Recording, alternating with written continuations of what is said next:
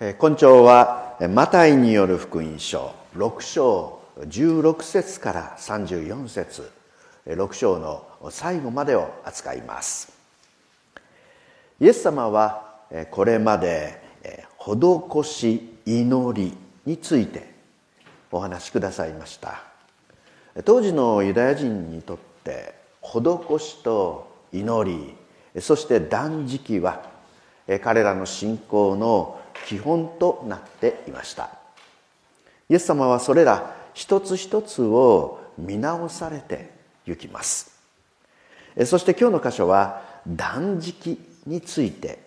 そこからその後のイエス様の語りかけに耳を傾けてみたいと思います。それではマタイによる福音書6章の16節お読みします。また断食をする時には偽善者がするように陰気な顔つきをするな。彼らは断食をしていることを人に見せようとして自分の顔を見苦しくするのである。よく言っておくが彼らはその報いを受けてしまっている。ここで呼ばれている偽善者とは誰もが指さして偽善者と呼ぶような芝居気たっぷりの人のことではありません。当時の人々にとってむしろ信仰の模範と呼ばれる人のことでした。ところが彼らの信仰はいつの間にか本来の目的から外れてゆきます。周りからの良い評価を得るため。断食本来の目的からずれてゆきました。そこでイエス様は人々からの評価によって成り立つような生き方はおやめなさいとおっしゃるのです。断食とはそもそもあなたと神様との間の問題ではないか。これはまた自分で自分を評価することをも含みます。右のしていることを左手に知らせるな。自分が見えなくなるような暗闇密室で祈れという教えにもつながります。まあここで言うならばなるほど自分もなかなか断食ができるようになったとかまだ断食一つできない自分はダメだとか。そういう思いから解放されるようにということです。人間の評価を気にしたり人に見せたりすることから自由になりなさいということです。断食それはそもそも3つの目的があったと言われています。一つは施しです。食を脱ぐことによって浮いた食費を誰かのためにまた神様の御用のために捧げる。そのことに断食が用いられていました。もう一つは神様への集中です。断食は全てを集中して神様に心を向けようとする一つの努力でした。神様以外のものに向かう思いを文字通り余計なこととして立ったのです。そして三つ目。断食は苦しみ悲しみの表現でした。親しき者との死別その悲しみをもっと純粋に悲しむために職を断ちます。もしくは自分が犯した罪を悲しみ悔い改めるため断食がなされました。私たちは神様の見前にまっすぐに立とうとする時あまりにも主の見前にそぐわない自分を知らされる時があります。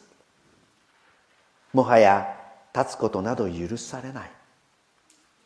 ただひれ伏すことしかできない自分自身をそこに見ます。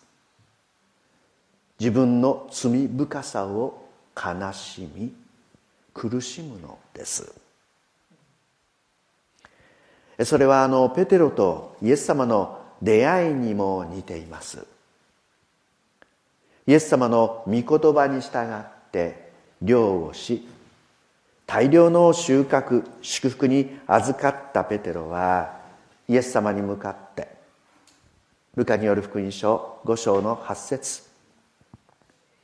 これを見てシモン・ペテロはイエスの膝元にひれ伏していった「主よ私から離れてください。私は罪深いものです」しかし神様と私たちとの関係はまさにそこから始まると言っても良いのかもしれません。神様このような私をどうぞ憐れんでくださいと悲しむより他にない。断食というのはそのような思いの一つの表現なのでしょう。ですから断食に人様の評価の入り込む余地はありません。しかしどうしても周りの目が気になってしまう。そのような性質が人間にはあります。そこでイエス様はおっしゃいました。隠しなさい。マタイ6の17あなた方は断食をする時には自分の頭に油を塗り顔を洗いなさい。断食をしていることを隠すことによって他人の眼差しから自由になりなさい。それによって神様の眼差しに集中するのです。さらには自分の頭に油を塗るという行為は隠すという目的だけではなくてひょっとすると断食本来の意味をも表しているのかもしれません。なぜなら神様の前に自分の罪を悲しむ。それはもはや悲しみではなくなるからです。なぜ？自分の罪を認める者はすでに許されていることを知るからです。罪を悲しむ者は誠のふるさと。神様の身元に立ち返っているからです。それは決して涙だけで終わるものではありません。私たちは詩篇の23編あの言葉を知っています。23の5あなたは私の敵の前で私の前に縁を設け私の神戸に油を注がれる。私の杯は溢れます。人はなぜ断食をするのか。それは神様が自分の頭に自分自身の頭に油を注いでくださるため。神様の許しと恵みと励ましの中で新しい一日を始めるためのものなのだと思います。ですから悔い改め自体が私たちを救うわけではありません。罪のために悲しむことが私たちを救うのでもありません。罪をあがなわれるイエス様だけが私たちを救ってくださいます。そして万が一そのことを受け止めることができなければ悔い改めもまた罪を悲しむことも本質的な意味を失ってしまいます。次にイエス様はおっしゃいました。マタイによる福音書。6章の19節そして20節。あなた方は自分のために虫が食い錆がつきまた盗人らが押し入って盗み出すような地上に宝を蓄えてはならない。むしろ自分のため虫も食わず錆もつかずまた盗人らが押し入って盗み出すことのないこともない天に宝を蓄えなさい。え宝とは言語では蓄えという意味です。これだけ蓄えておけば自分の生活が保障されると思われるもの。単なる贅沢品ではありません。これさえあれば安全だと考えられるものです。人は誰でも安全を手に入れたいと願います。そしてその多くの人は在家の蓄えに頼ります。ユダヤ人たちもその例外ではなかったようです。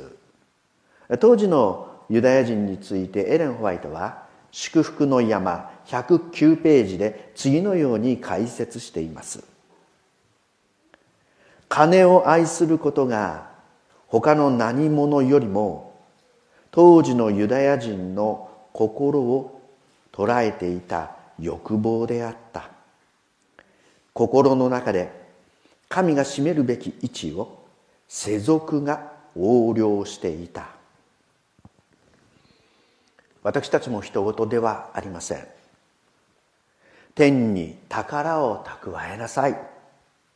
何度お聞きしたことでしょう？よく知っています。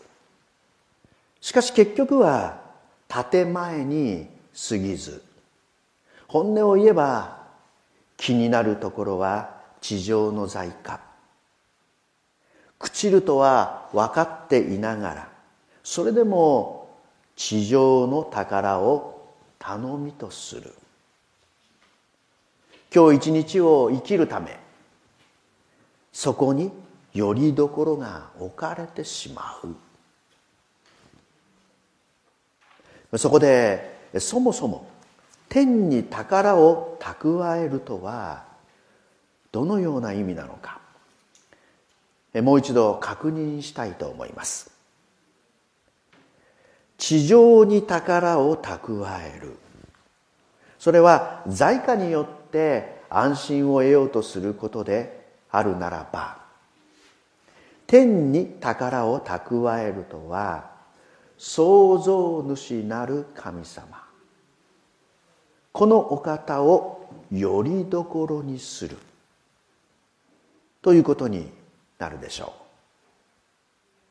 う。今がたとえどのような状況であろうともその状況を許されこの世の在家を含めた全てをご支配される神様に安心の根拠を置かせていただく。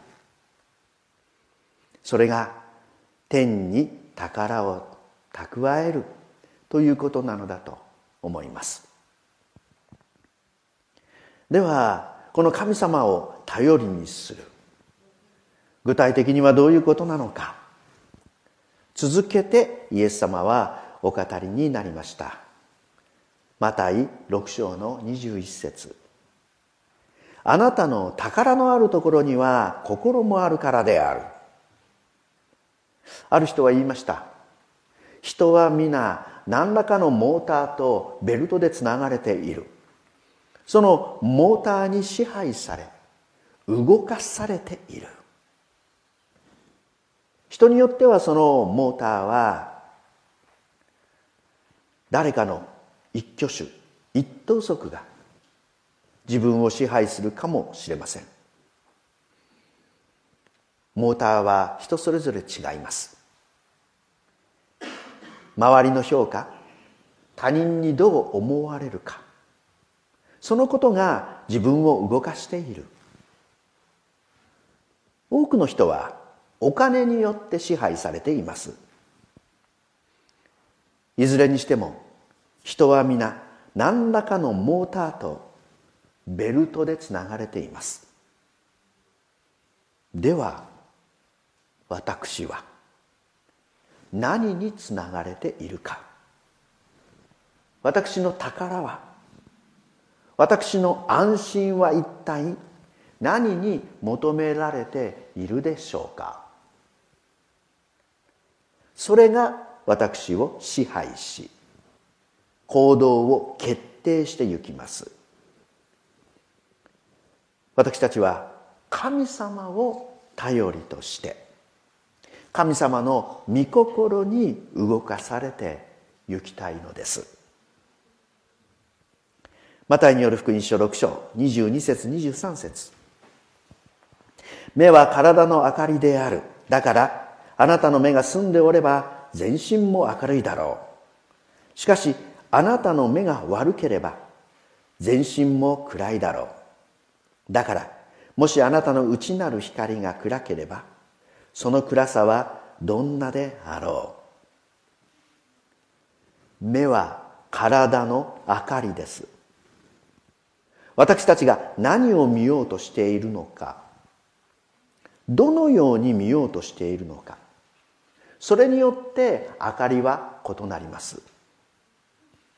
もし私たちがこの世の宝を通して自分自身の存在を見るならばそれによって自分を取るに足りない貧しい存在だとするならば内なる光は失われてゆくでしょう。もし私たちが他人の評価の中で自分の人生を図ろうとしてその結果そこに喜びを見いだすことができないのであれば輝きは失われてゆくでしょう。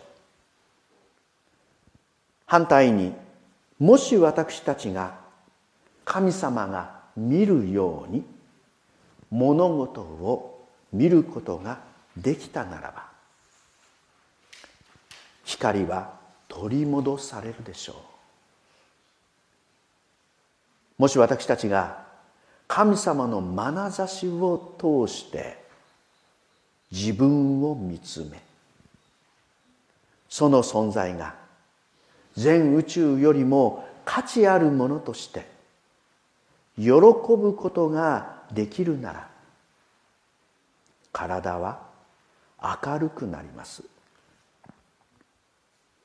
もし私たちが自分の人生を神様の眼差しを通して見定めて今日も一日素晴らしい一日だったと思うことができるならば輝きは取り戻されます。目が澄んでいるということは神様が見ておられるものを神様が見ておられるように見るということです。ところが私たちの目はすぐに濁ってしまいます。神様が見ておられるものを見ることができなくなります。ですから安息日ごと私たちは教会に集いそこでなされるべき大切なことは神様が見ておられるものを私たちも一生懸命見させていただくということです。そうするならば私たちの眼差しは変わります。神様の眼差しで物事を見自分自身を見ることができるようになります。私は今神様の眼差しで生かされているだろうか。あなたの目は澄んでいるのか。私が見ているものをあなたも今見ているのか。イエス様からの問いに私たちはどのように答えうるのでしょうか。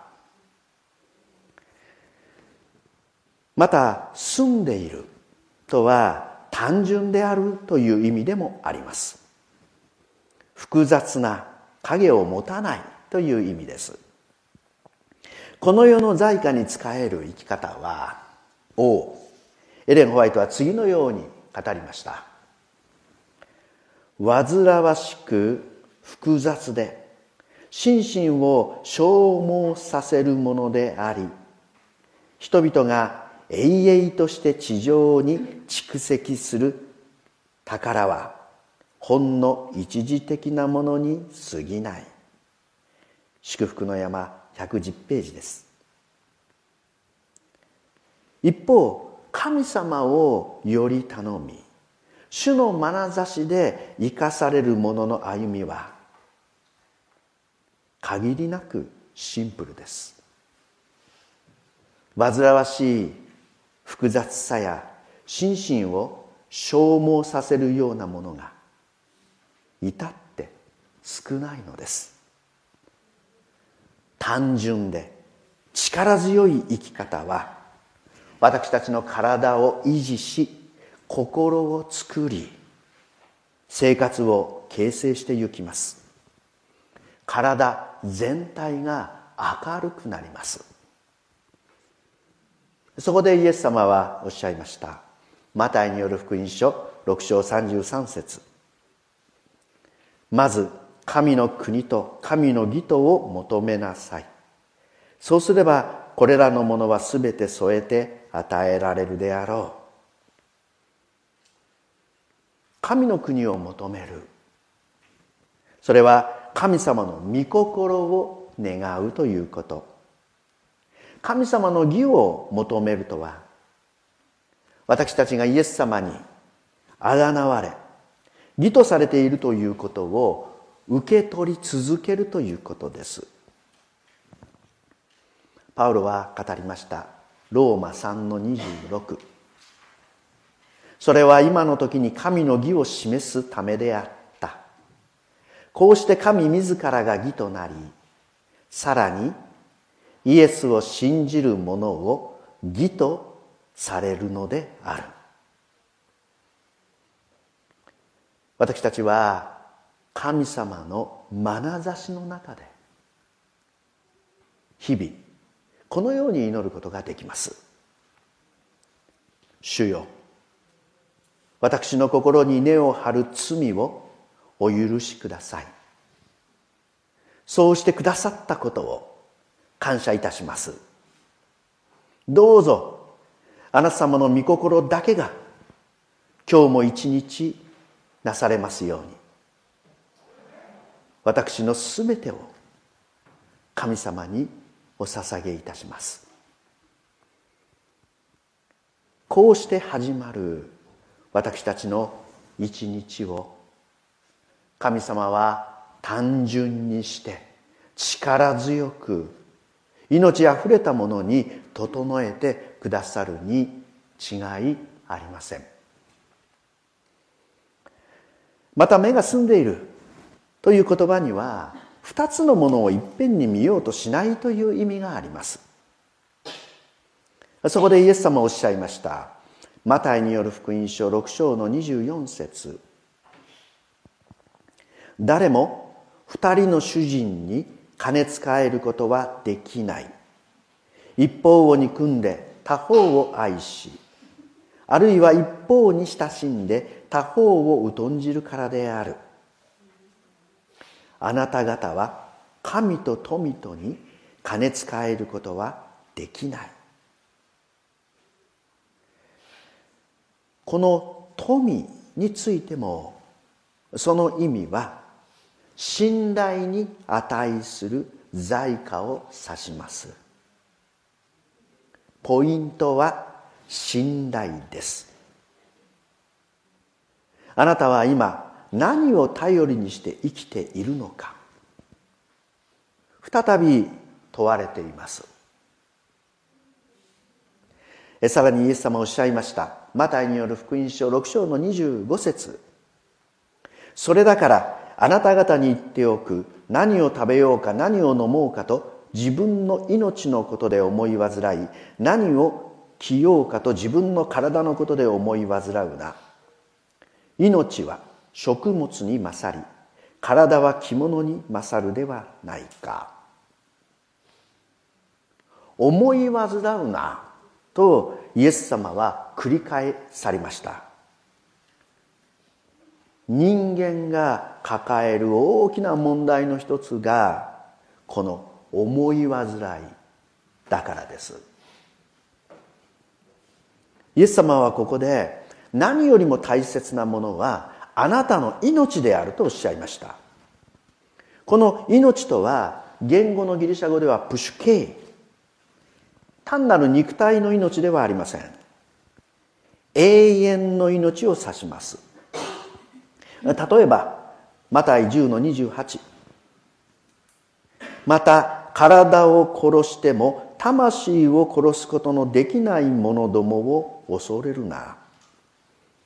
体を殺しても殺すことのできない魂。これがプシケ。命。永遠の命です。この永遠の命の価値について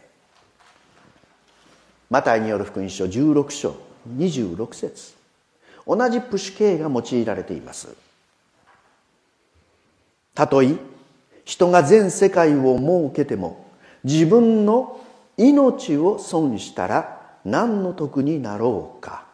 また人はどんな代価を払ってその命を買い戻すことができようか。たった一人の永遠の命。それは全宇宙よりも尊いのです。たとえ私たちが小さなあばら屋に住み蓄えもないとしても私たちの永遠の命その価値が減少するわけではありません。何を食べ何を着るそれらの思い煩いによって永遠の命を測ることはできません。その価値が測られるとするならばヨハネによる福音書3章16節。神はその独り子を賜ったほどにこの世を愛してくださった。それは御子を信じる者が一人も滅びないで永遠の命を得るためである。私たちの命はここに測られます。御子イエス様の命に匹敵するものとして神様は私たちの命を測っておられるのです。ところが私たちの方で自分の命の尊さが飲食をまた衣食をめぐる思い煩い以上にはなかなか大きくなってゆかない。自分の存在をその値打ちにふさわしく大きく受け入れることができない。そういう小さな受け止め方から自由になりなさい。とイエス様はおっしゃるのです。神様の眼差しで自身を見てゆきなさい、えー、マタイによる福音書6章の34節。今日最後の聖句となります。だから明日のことを思い煩うな。明日のことは明日自身が思い煩うであろう。一日の苦労はその日一日だけで十分である。一日の苦労はその日一日だけで十分である。この一文言語のギリシャ語では十分であるという言葉が最初に出てきます。毎日辛いことがある嫌なことが起こる。それで十分ではないかというのです。もっと進んで捉えるならばそれで満足しなさいということです。コリント第二の手紙の12章の9節。同じ使われ方がされています。私の恵みはあなたに対して十分である。私の力は弱いところに完全に現れる。十分である。満足する。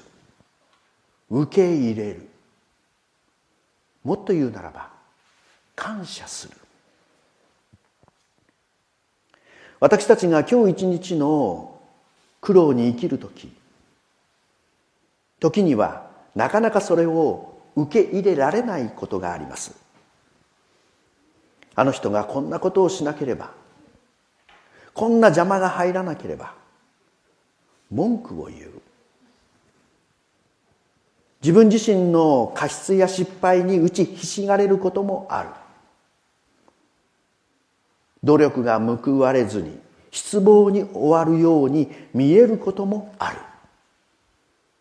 神様なぜですか？